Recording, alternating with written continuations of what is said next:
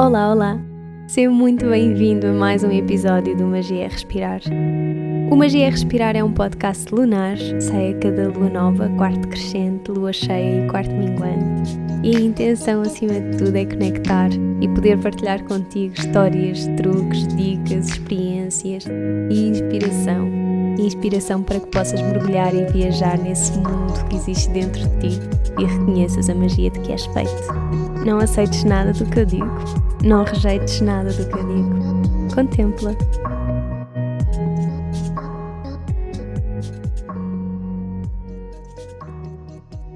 Sejam muito bem-vindos e bem-vindas a mais um episódio do Magia é Respirar. Neste episódio venho só eu e gostava de partilhar aqui uma questão que me é muito colocada que estilos de yoga é que existem? Para onde é que eu me hei de virar com tantos estilos? O que é que eu hei de experimentar? Porquê é que existem tantos estilos de yoga diferentes? Etc, etc, etc.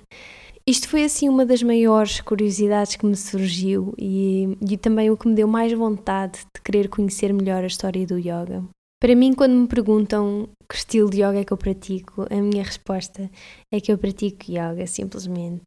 A minha formação é em Hatha Yoga e, como vão perceber, Hatha Yoga está presente basicamente em tudo, mas para mim, yoga é yoga. Eu gosto muito desta sensação de poder explorar toda a aprendizagem que a prática de yoga em si me pode trazer. Não é? Porque yoga é yoga, vinyasa é yoga, ashtanga, iyengar, anusara, kundalini, tudo isto é yoga. E neste episódio o meu desejo é clarificar um bocadinho em relação aos diferentes estilos de yoga que existem e também explicar de certa forma o porquê de surgirem diferentes formas de expressão da prática sobretudo física do yoga e que, como eu comecei por dizer, tem muito das suas origens em Hatha Yoga. O yoga é uma prática, é uma filosofia de vida com raízes muito antigas e isso é assim um dos primeiros porquês de terem surgido tantas coisas recentemente, porque a prática tem-se vindo a adaptar aos dias de hoje, não é? As pessoas mudaram, as circunstâncias, os nossos trabalhos, o, o contexto cultural também mudou, porque Quer dizer, isto é uma prática que nasce na Índia, não é? Não é no, no Ocidente. E mesmo na Índia já existiram alterações culturais, portanto, isto está sempre a mudar, o estilo de vida alterou. E se há coisa que eu gosto de passar nas minhas aulas é que a prática de yoga adapta-se a nós. Foi assim que a prática me foi passada e é assim que eu gosto de a passar. O yoga inclui uma série de estilos, uma série de escolas, de tradições e está continuamente a incorporar novas influências para que isto possa acontecer, não é? Para que a prática se possa adaptar a nós, às nossas necessidades de hoje, da atualidade. Ela é adequada, ela é adaptada às nossas necessidades, se assim o permitirmos. É que nós, apesar de termos posturas super antigas, principalmente as posturas meditativas e sentadas, não é? Mas muitas das posturas que hoje em dia são praticadas pelo mundo inteiro, isto são invenções relativamente recentes. Por exemplo, houve uma altura, assim entre o século XIX e XX, quando a Índia ainda era uma colónia britânica, em que alguns elementos da ginástica inglesa se foram introduzindo muito, ou seja, foram assim encontrando uma forma de se inserirem na prática moderna de asanas, porque isto não é isto não é a origem, não é? Isto não era assim. Isto foi se adaptando, isto foi, isto foi se transformando. Aquilo que acontece hoje em dia é que questionamos-nos muito se esta modernização da prática está a honrar o espírito tão antigo, tão ancestral do yoga, ou se por outro lado não está, não é? Mas do meu ponto de vista, e e lá está, pela forma também como a, a prática me, me, foi e continua a ser passada, uma das tradições mais profundas do yoga é a inovação, é a transformação constante. Agora, é verdade que, pelo menos a meu ver, existem é, práticas que são úteis, que são vantajosas e que são mesmo super valiosas para nós e para o nosso bem-estar, e outras que nem tanto. Então, é importante percebermos que hum, o envolvimento em qualquer prática física traz sempre, mas sempre um risco de lesões, de lesões associado. E isto a mim preocupa-me bastante, não é? Esta possibilidade de lesões durante a prática de yoga, porque não é essa a intenção. Pronto, isto preocupa-me porque acaba por refletir uma prática muito dissociada do corpo. E, e, é mais por isso, porque existe aqui uma dificuldade, não é? Em conversar com o corpo, em perceber os seus limites. E claro que isto se aprende, não é? Mas nós precisamos de estar super atentos e super abertos a isto. Existem muitas posturas na prática de yoga que, em alguns casos, podem trazer mais riscos do que propriamente benefícios. E nós não podemos olhar para a prática e pensar: ah, ok, é yoga, isto mal não vai fazer de certeza. E, e não é bem assim. A verdade é que pode, pode fazer mal. Eu, quando olho assim para os diferentes tipos de yoga e dou recomendações às pessoas que vêm às minhas aulas e tentam perceber um bocadinho estas diferenças e onde é que se podem encaixar. Eu tento sempre comparar e perceber o balanço que existe entre o risco e o benefício daquela determinada prática para aquela determinada pessoa. Algumas práticas de yoga podem trazer uma série de coisas boas, aliás, a maioria delas pode, uma série de benefícios, mas com um número significante de contrapartidas pelo caminho, e isto só nos dá a entender que a prática de yoga tem que ser adaptada a cada um de nós. Para quê? Para nós começarmos a fazer escolhas muito mais inteligentes durante a prática, especialmente se já temos alguma situação de, de saúde comprometida. Eu com isto só quero explicar que existem realmente uma série de práticas para nós explorarmos e tentarmos perceber o que é que se adequa mais uh, à nossa situação, não é? É o nosso corpo. Então, o yoga oferece-nos uma série de métodos para obter uma maior clareza mental, não é? E cada um desses métodos tem um foco diverso, tem, eles têm focos diferentes, não é?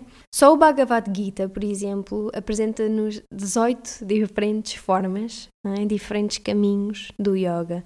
Eu não vou estar a nomeá-los a todos, nem vou explicá-los a todos, porque a intenção é só, aqui com isto, é só contextualizar para explicar os diferentes estilos de yoga que nós conhecemos hoje em, hoje em dia, uh, mais orientados para a prática física, não é? Porque destes, destas diferentes formas, destes diferentes caminhos do yoga, muitos deles nem, nem, refer, nem referem a prática física, portanto eu só estou a contextualizar para agarrar aí, que é, nós temos, por exemplo, Jnana Yoga ou Jnana Yoga, que é, Jnana significa conhecimento, então Jnana Yoga, Jnana ou Jnana, nunca sei muito bem como pronunciar, isto descreve uma procura para o verdadeiro conhecimento, com o pressuposto subjacente de que todo o conhecimento que existe neste mundo vive escondido dentro de nós e o nosso papel é tentar desvendá-lo.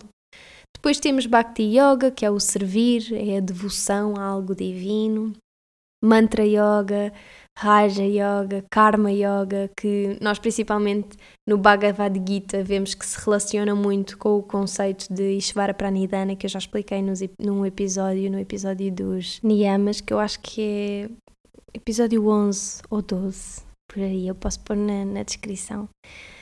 Depois temos Kriya Yoga e isto são tudo práticas que não trazem tanto ou nenhum ênfase mesmo ao uh, asanas. E mais nessa linha temos o Tantra, o Kundalini, Hatha e pronto, e temos assim mais alguns, mas vejamos que estes três últimos, o Tantra, o Kundalini e o Hatha, partilham uma ideia fundamental que é a existência de determinados canais energéticos ou nadis no nosso corpo, que é por onde o prana entra e sai, por onde ele flui dentro de nós, basicamente.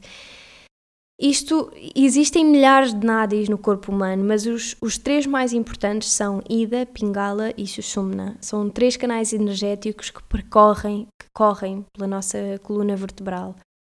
Sushumna percorre assim, tipo numa linha, a nossa coluna, eh, uma linha reta. E Ida e Pingala vão circulando assim, tipo em espiral, repetidamente para cima e para baixo. O Ida Nadi, ou o canal Ida, passa pela narina esquerda e o Pingala pela narina direita. E estes são canais que também se podem denominar por Ha e Ta, e eles juntos formam a palavra Hatha. Ha representa Ida, e representa a energia lunar ou Chandra em sânscrito, e Ta representa a energia solar ou Surya. Depois, estes canais encontram-se em seis pontos principais no nosso corpo, que são muito mais conhecidos como os chakras, que é o ponto entre as sobrancelhas, a garganta, o coração espiritual, o umbigo, ponto aí a uns 4, 5 dedos por baixo do umbigo, depende, e a base da coluna. Idealmente aqui o prana flui por cada um destes pontos naturalmente, mas isto só pode acontecer se, se eles estiverem desbloqueados, se eles estiverem livres de qualquer impureza. No momento, aquilo, aquilo que acontece é que muito raramente o prana consegue fluir livremente por, um, pelo canal Sushumna. No momento em que se torna possível ele fluir naturalmente e sem esforço nesse canal, no canal Sushumna, no central, uh, o prana de A e Ta unem-se. E por isso é que se chama esse processo Hatha Yoga. Na tradição yógica acredita-se muito que a própria forma que o prana tem de fluir no nosso corpo e por onde é que ela passa especificamente tem consequências diretas no nosso estado de espírito e no nosso bem-estar. E se nós se nós não conseguirmos manter prana suficiente nestes canais principais, se existem bloqueios a essa fluidez, isso dissipa para fora do nosso corpo e pronto, e depois resulta numa mente muito mais inquieta, muito mais escura e, e um, e um mal-estar generalizado também muito maior. O Hatha Yoga, através de uma série de práticas que não se limitam ao tapete de yoga, procura trazer essa união de Ha e Ta. Agora, nós, quando falamos em estilos de yoga, falamos então de ramificações que provêm daqui, do Hatha Yoga. E, e deste objetivo, não é? De unir Ha e Ta através de uma prática de yoga completa. Portanto, existe um foco muito grande no corpo, que, quer dizer, hoje em dia, porque isto nem sempre foi assim. Muito daquilo, se não a grande maioria até, daquilo que nós conhecemos hoje do yoga, particularmente as práticas físicas de Hatha Yoga, nós devemos-lo ao Tantra, que é um dos ramos da árvore da vida do yoga. Houve mesmo uma altura na história do yoga em que o yoga só era ensinado às elites da sociedade indiana ou a brahmanes e depois só àqueles que dedicassem mesmo a sua vida ao yoga. E, aliás, o yoga durante muito tempo mesmo foi assim o segredo mais bem guardado da Índia. Só assim por volta do século X é que surge o movimento do Tantra e, e foi a partir daí que as coisas foram mudando. O Tantra, eu acho que é uma tradição ainda muito mal compreendida. O uso do Tantra como meio curativo tem pouco ou nada a ver com a sexualidade tântrica, que a maioria das pessoas já, já provavelmente ouviu falar.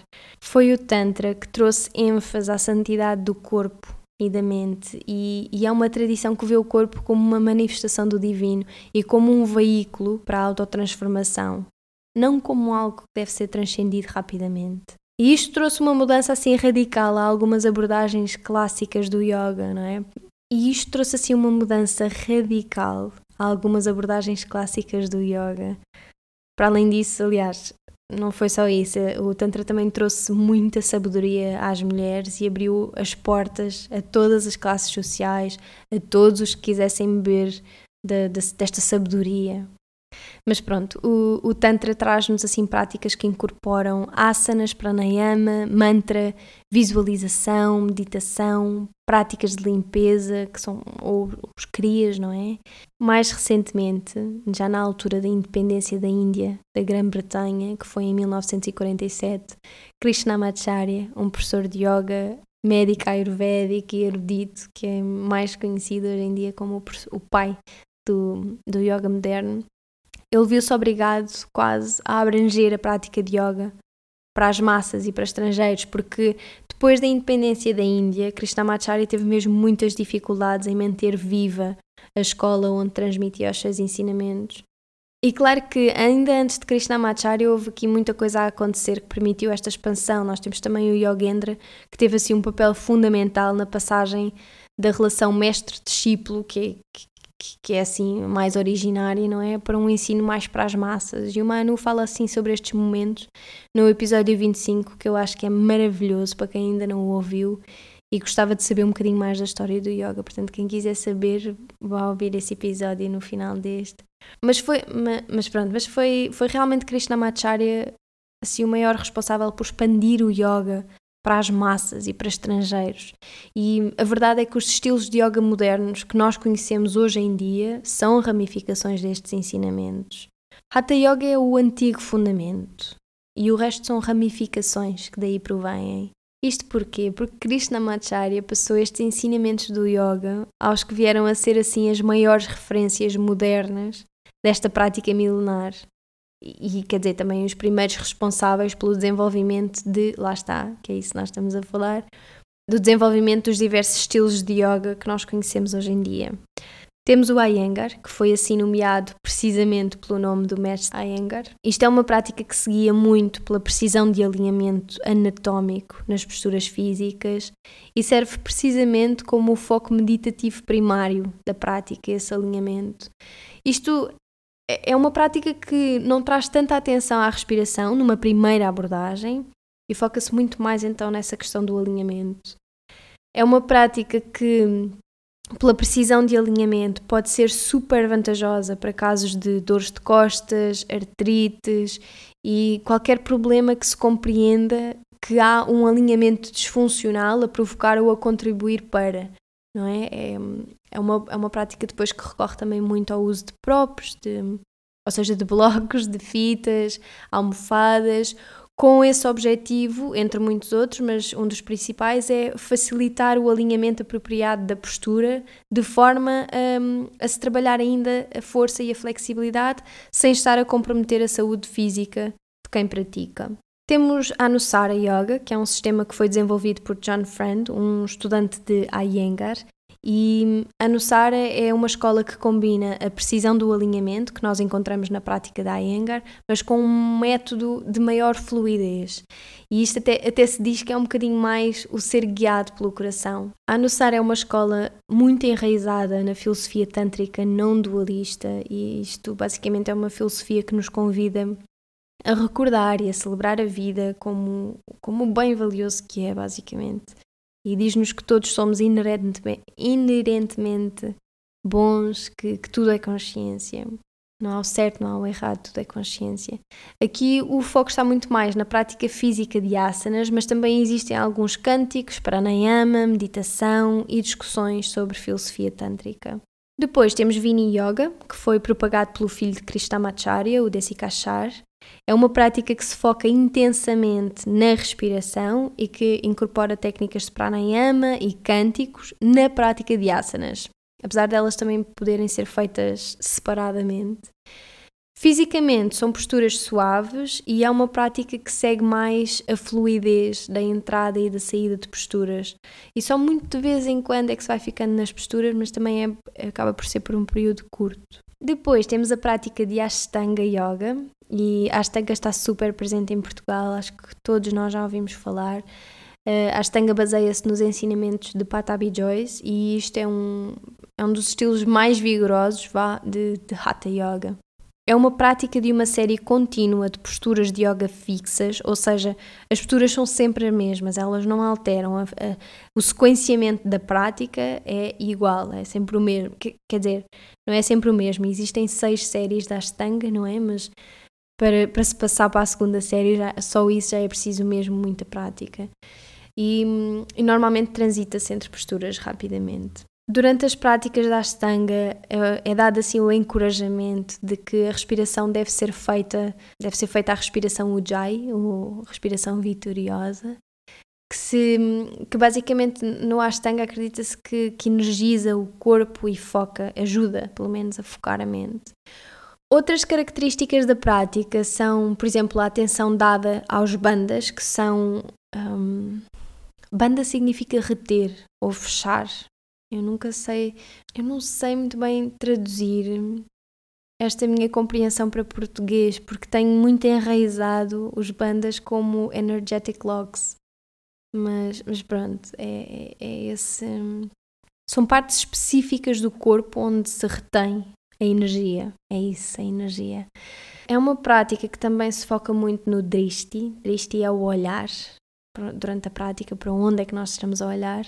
Eu sei que muitas pessoas procuram o yoga mais pela parte física, e, e, realmente o Ashtanga tem muito disso, mas não é só isso, e é mesmo importante que isso seja esclarecido. Eu não vou mergulhar muito nesta parte, porque há quem saiba melhor falar sobre a Ashtanga do que eu. Não é muito a minha praia em termos de conhecimento, apesar de, de realmente ver a beleza da prática da Ashtanga. E por isso é que também não queria muito entrar por aí. Talvez um dia faça, faça um episódio só sobre a Ashtanga com, com alguém que saiba mais sobre a Ashtanga, mas eu ia dizer que o facto da prática da Ashtanga exigir muito da condição física de uma pessoa, ela não é propriamente a mais indicada para pessoas com condições, com, ai, com condições de saúde, tipo dores de costas, dores de joelhos, ombros, porque, porque o, o sequenciamento da prática, que é, que, é uma, que é fixo, não é? Como eu já disse, para algumas pessoas pode trazer mais potencialidade de risco do que propriamente benefício. Por isso é, é preciso ter assim alguma atenção na prática da Ashtanga. Eu acho que já deve-se estar bastante bem fisicamente para, para mergulhar numa prática da Ashtanga. É do Ashtanga que surge o estilo Vinyasa, que é uma fluidez entre as posturas, e isto, o Vinyasa foi adaptado do Ashtanga aí nos anos 80. E aquilo que acontece, a única diferença é que existe uma maior fluidez entre as posturas e não existe uma sequência fixa da prática. Muito próximo do Ashtanga temos Bikram Yoga, que é um estilo também assim vigoroso e que basicamente é feito numa sala aquecida. Em Bikram também há uma sequência específica de 26 posturas repetidas duas vezes. Isto inclui posturas em pé, posturas de equilíbrio, sentadas e pranayama. Fica-se nas posturas entre 30 a 60 segundos e as aulas são basicamente standardizadas. É aquilo também e pronto, é como no Ashtanga. E realmente, apesar de me questionar um bocadinho em relação ao caráter terapêutico destas práticas, e ao risco-benefício associado, não é?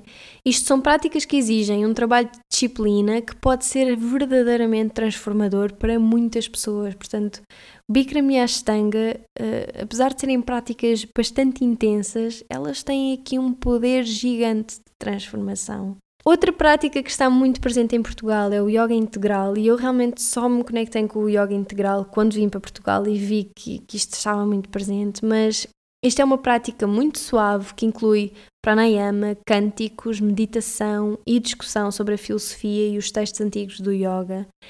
Uh, existem aqui várias, várias possibilidades, porque maioritariamente já há uma sequência de posturas standardizada para as práticas, mas não tem que ser sempre assim. Isto é uma prática que, pela influência de Sivananda, encoraja o comprometimento com Karma Yoga ou o selfless service, o, o altruísmo, o servir. Pronto, esta questão do Karma Yoga é central à abordagem do, do yoga integral. Depois, Kripalu, ou Kripalu, é provavelmente assim o estilo mais new age de yoga. Eu acho que nós ainda não temos isto muito presente cá em Portugal, mas é um, é um estilo de yoga é onde existe um foco muito grande em criar um espaço emocionalmente seguro para a prática. E quem pratica é mesmo encorajado a mergulhar nos seus processos, nas suas sensações, emoções. Existe um foco muito grande na libertação emocional, no crescimento espiritual, na aceitação, amor próprio. E isto tem muito. Tem, tem uma integração muito óbvia da psicoterapia e eu não sei até que ponto um, conheço este estilo para estar a falar dele, sinceramente, mas eu achei interessante acrescentá-lo aqui só para frisar a importância de quando nós estamos a mergulhar, seja em que prática for, nós temos que ter o discernimento de avaliar se ela nos vai fazer sentido ou não. Se nós sentimos que quem está do outro lado a guiar nos vai realmente poder dar a mão ou não e se tem essas competências. Para mim, uma prática deste género exige uma formação muito mais completa do que aquilo que hum, as 200 horas nos são capazes de proporcionar, não é? Para abordar temáticas como a libertação emocional, o espaço seguro para o autoconhecimento e esta aproximação que a própria prática faz à psicoterapia. Mas pronto, eu não, conheço, eu não conheço também a forma como os professores de Kripalu Yoga são formados, mas realmente é preciso termos cuidado e os professores de Yoga Uh, eu acho que, que, já estão bastante um, alerta de qual é que é o seu foco de intervenção, onde é que, até onde é que isso vai, não é? Mas pronto. Existe assim uma, uma série de outros estilos de yoga que eu não abordei, porque isto dava só uma série para falar de cada um. Com este episódio, o meu objetivo, aliás, tinha dois objetivos, que era expor diferentes estilos de yoga que nós podemos encontrar e perceber de onde é que vem esta variedade de estilos expor diferentes tipos de yoga, estilos de yoga que nós podemos encontrar e perceber de onde é que vem esta variedade de estilos. E o meu outro objetivo era trazer este esclarecimento que é nós procuramos constantemente, temos esta necessidade de rotular absolutamente tudo. E nós, ao fazermos isto e ao nos permitirmos identificar com estes rótulos, nós quase que damos a impressão de que realmente existem diferenças fundamentais entre cada um destes tipos de yoga que eu acabei de descrever. Mas verdadeiramente, e tal como eu comecei por explicar, eles lidam exatamente com o mesmo e querem todos trazer-nos o mesmo e falam do mesmo, mas com perspectivas diferentes com práticas se calhar diferentes, mas vão todas parar ao mesmo lado. Se nós verdadeiramente seguirmos um caminho que seja do yoga, o mais profundamente que conseguirmos, isto vai com toda a certeza, mas a sério, com toda a certeza, levar-nos a todos os caminhos do yoga, sem exceção. Todos, todos, todos, sem exceção. Portanto, sejam inteligentes nas vossas escolhas, não, não se prendam a nada. Eu digo sempre isto quando vêm às minhas aulas. Permitam-se à exploração constante, à transformação constante, a experimentar hoje um estilo e a, amanhã experimentar outro. Permitam-se à aprendizagem constante que a prática de yoga nos pode trazer, porque eu acredito profundamente que todas estas práticas nos trazem algo de diferente e ao mesmo tempo tão igual. Não sei se, se isto é claro, mas mas é isto que eu sinto. Elas cresceram de uma forma muito bonita a se complementarem umas às outras. E isto está visível a quem o queira experienciar. Portanto, vive escolas diferentes, diferentes tradições, diferentes professores. Vê onde é que te sentes mais vivo ou mais viva. Volta onde te sentiste assim, mas permite-te. Só isso, permite-te. E eu prometo, o mundo do yoga expande-se muito mais e vai-te expandir a ti também muito mais do que alguma vez achaste que era possível, se tu focasses numa prática só. Espero que este episódio tenha sido esclarecedor. Deixem nos comentários quaisquer dúvidas que tenham surgido, deixem o vosso feedback, que, como sempre, eu sério, eu agradeço mesmo que vocês me enviem feedback, porque isso é precioso e permite-me crescer e saber também estar alinhada com aquilo que procuram. Partilhem e conversamos no próximo episódio. Namaste.